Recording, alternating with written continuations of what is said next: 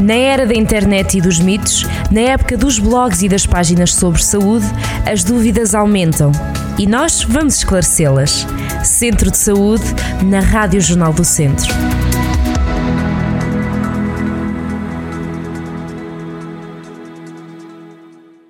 Sejam todos muito bem-vindos a mais um Centro de Saúde. Ora, mais de metade dos portugueses vive com pelo menos uma doença crónica. Vamos ter connosco o Dr. João Vinagre, ele é especialista em Medicina Geral e Familiar na CUF, em Viseu, e vai-nos explicar porque é que estes doentes precisam de um acompanhamento próximo e falar-nos sobre algumas medidas para evitar mais complicações. Dr. João, como está?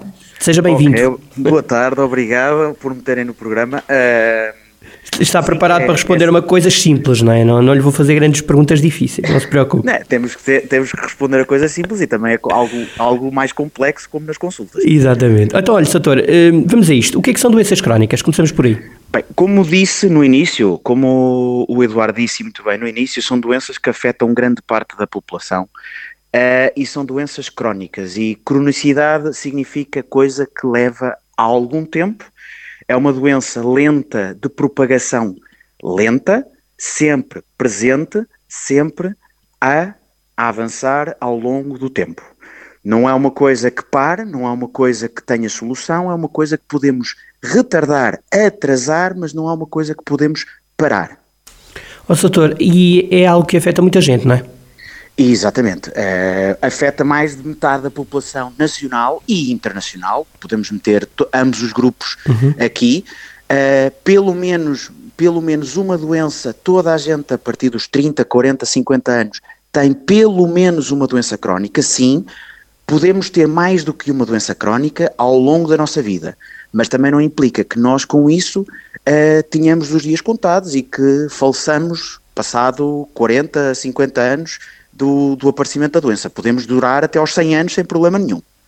Temos, sim, que ter eh, um cuidado e daí a proximidade com o seu médico de família.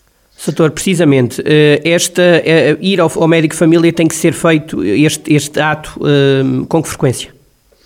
Uh, conforme a doença o permita e o indique. Se a doença for detectada, convém ser primeiramente controlada para depois irmos fazendo um controlo bianual, uh, de três em três meses, ou um bocadinho mais espaçada, claro está.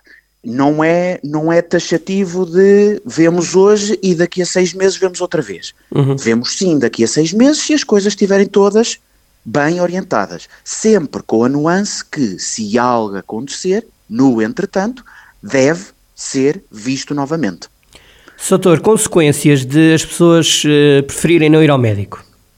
Consequências, inicialmente, dependendo das doenças, poderá não acontecer nada.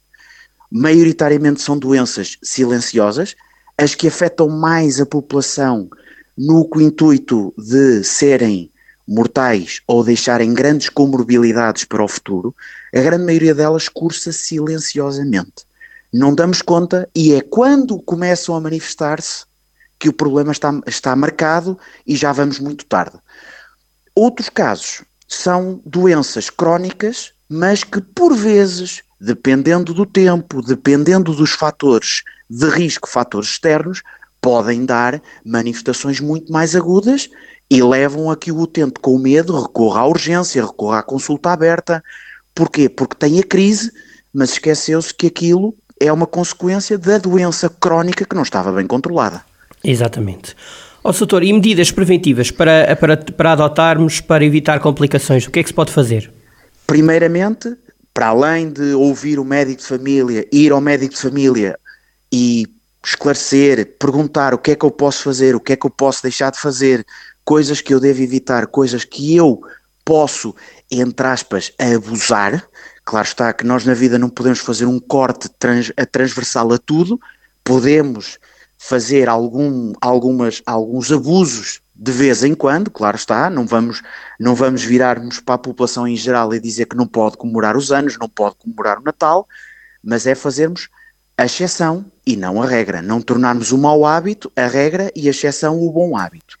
Claro está que outras, as medidas envolvem o quê? A atividade física, como a própria OMS indica, os 150 minutos de atividade moderada por semana, não é nada demais.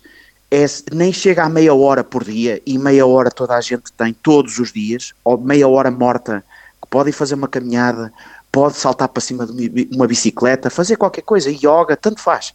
Ou se for uma pessoa mais ávida à atividade física, pode reduzir para 75, mas tem que aumentar a carga e ser 75 de uma intensidade mais, mais evidente. Hábitos alimentares. Sim, a faca, o garfo e a colher são importantíssimos e a base desta pirâmide. Comer vastas vezes ao longo do dia, mas pouco de cada vez e um pouco de tudo. Com um cortezito aqui e ali nas gorduras, nos fritos e privilegiar as verduras, privilegiar os cozidos e os grelhados. E reduzir o, os condimentos, preferir, por exemplo, um picante a, a algo mais, mais salino, mais salgado ou mais doce.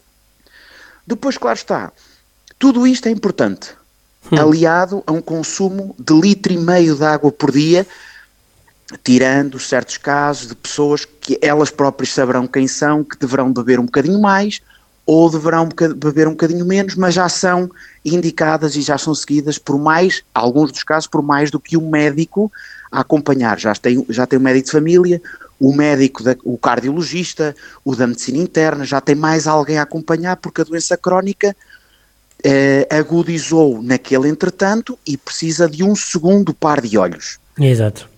Aliado a isto, tudo isto é o tratamento, é o medicamento de base.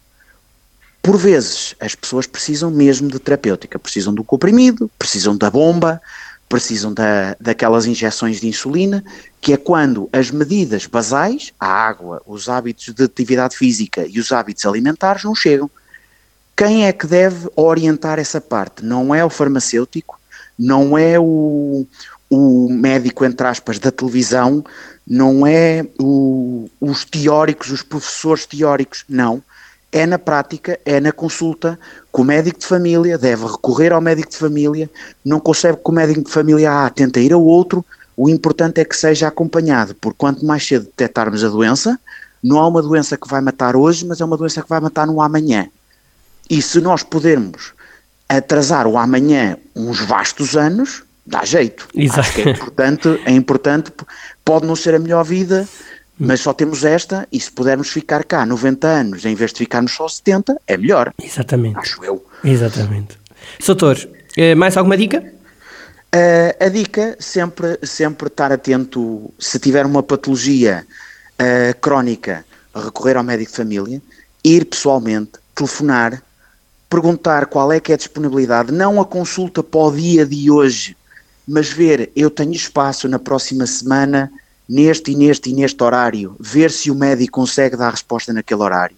Porque é sempre importante sabermos como, estão, como está o nosso corpo, fazer as análises na altura de vida e não ir lá, quero fazer um check-up, quero ir lá sim, porque eu tenho uma hipertensão, porque eu tenho uma diabetes, porque eu tenho uma doença de obstrutiva pulmonar crónica e eu preciso de medicação e ver se estou a fazer bem a técnica, se os medicamentos chegam, se as coisas estão a evoluir favoravelmente ou não.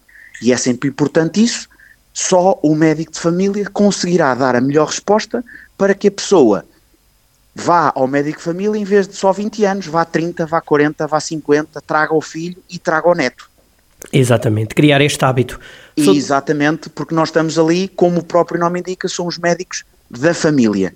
Acompanhamos desde a nascença, quase, não é? Desde o berço, até, em certos casos, poderemos acompanhar até ao leito terminal. Exato. Se, se, e com, com o, o estado atual, possivelmente daqui a uns anos até estaremos a trabalhar até aos 75 ou 80 anos e, e vai ser aí literalmente acompanhar desde, desde criança até, uh, até velhinho. Exato. Mas sim, mas sim, estão lá sempre. Ó, Soutor, olha, bem haja, obrigado. Obrigadíssimo. Por todos estes esclarecimentos. Fica então esta, ficaram então estas notas e até à próxima, Soutor, bem haja. Ok, obrigado. Até oh, uma próxima. Muito obrigado. Até já. Ora bem, eh, se escutou este programa a meio ou se o quer tornar a ouvir ou se quer partilhar com os seus amigos, então este programa ficará disponível naturalmente em podcast em jornaldocentro.pt. Então, até breve. Centro de Saúde, na Rádio Jornal do Centro.